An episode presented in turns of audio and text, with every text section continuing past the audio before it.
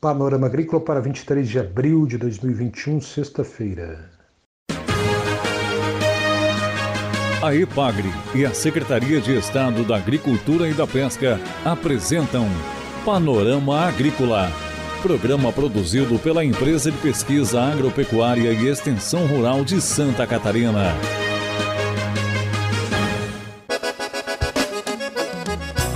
Sexta-feira de lua crescente, este é o Panorama Agrícola de 23 de abril para você, amigo ouvinte. O ditado de hoje é: Tempo é dinheiro. A apresentação do programa é de Mauro Moira na mesa de som está o Eduardo Maier. Organização na cozinha evita desperdício de frutas, verduras e legumes. Acompanhe no Panorama Agrícola desta sexta-feira. Dica do dia. Realizar atividade física traz muitos benefícios, como melhorar a qualidade do sono, a qualidade de vida e promover a redução do estresse. A atividade física regular reduz também risco de doenças do coração, diabetes e câncer. De 20 a 30 minutos por dia já são suficientes, ou 45 minutos de 3 a 4 vezes por semana. Você vai notar melhoras na sua vida. É hora das notícias. Município de Balneário Gaivota, no sul do estado, está introduzindo a pitaia na merenda escolar. Uma iniciativa da IPAGRE e da Secretaria de Educação do município de Balneário Gaivota e também da Secretaria de Agricultura de Gaivota. A pitaia é uma fruta rica em vitaminas, minerais e antioxidantes traz inúmeros benefícios à saúde, como prevenção de doenças crônicas e controle da pressão arterial. Como foi o primeiro ano da pitaia na alimentação escolar, não se sabia como seria a aceitação das crianças, mas de acordo com a nutricionista da prefeitura de Balneário Gaivota, Silviane Colares, a criançada gostou muito da pitaia.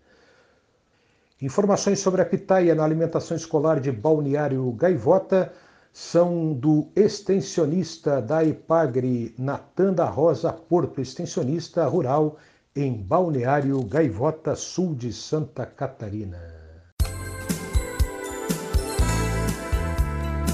A Organização Observatório do Clima divulgou dados do sistema de estimativas de emissões e remoções de gases do efeito estufa um trabalho inédito relacionando as emissões dos municípios brasileiros entre o ano de 2000 e o ano de 2018. Foram avaliados os valores de emissão bruta no Brasil relacionados aos setores de agropecuária, mudança do uso da terra e floresta, energia e resíduos, de acordo com uma metodologia do Instituto Intergovernamental para Mudanças Climáticas, o IPCC.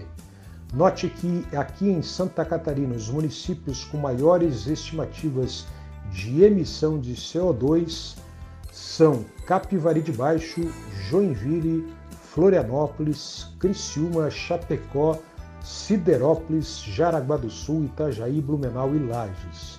Agora o ranking dos municípios catarinenses com menores estimativas de emissão de CO2. O primeiro deles é José Boatê, no Vale do Itajaí, por causa da manutenção de floresta secundária e de áreas protegidas. Depois de José Boatê, Balneário Arroio do Silva, Matos Costa, Doutor Pedrinho, Vitor Meirelles, Balneário Barra do Sul, Botuverá, Major Gersino, Balneário Gaivota e Presidente Nereu o valor dos alimentos e as melhores formas de consumo.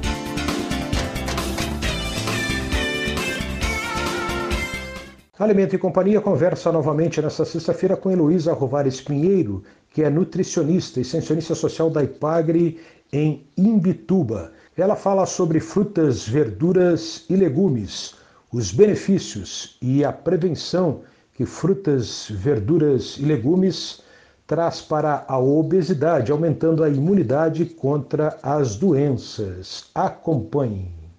Frutas, legumes e verduras são alimentos muito saudáveis. Eles são alimentos que são fontes em vitaminas e minerais e também são fontes de fibra. De forma geral, eles fornecem assim bastante nutrientes e uma quantidade pequena de calorias.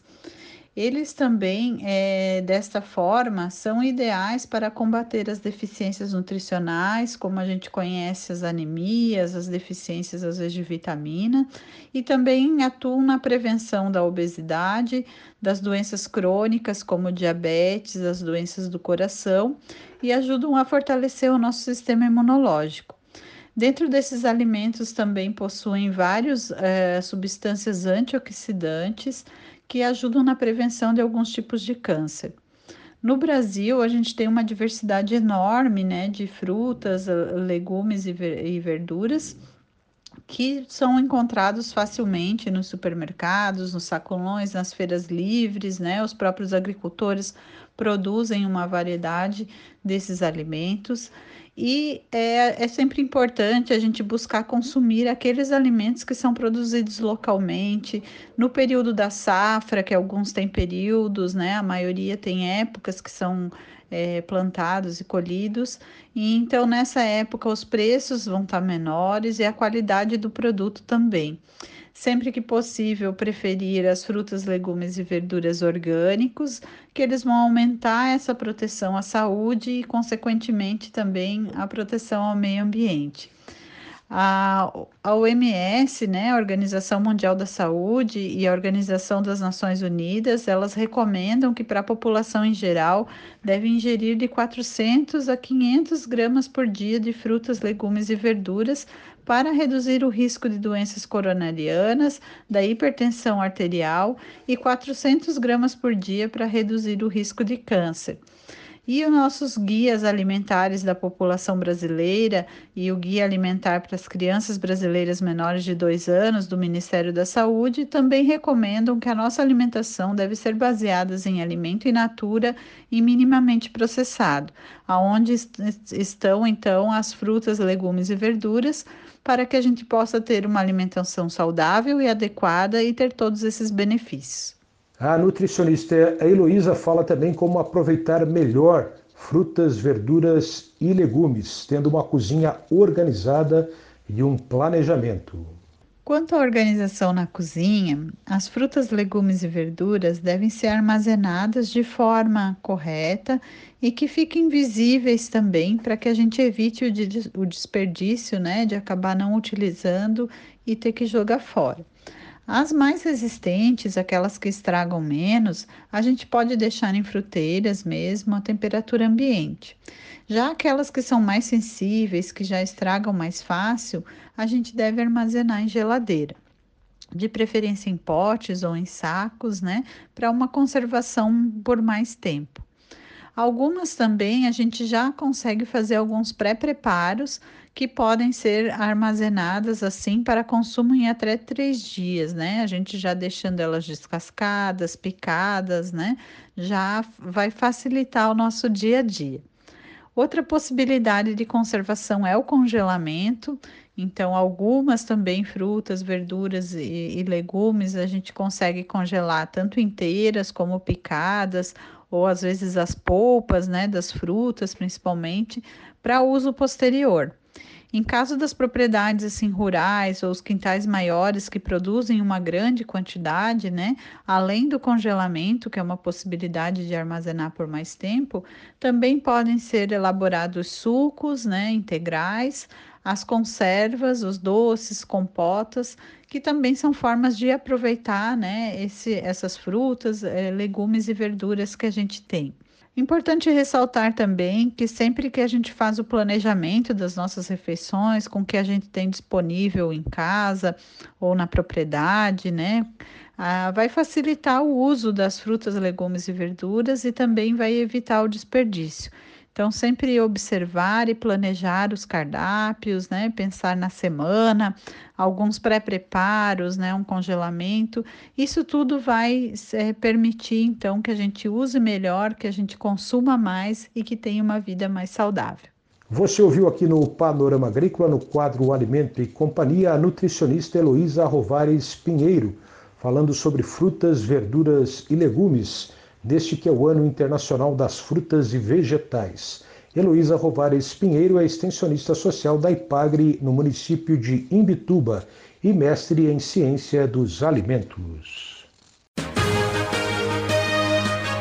A EPAGRE e a Secretaria de Estado da Agricultura e da Pesca apresentaram Panorama Agrícola, programa produzido pela Empresa de Pesquisa Agropecuária e Extensão Rural de Santa Catarina.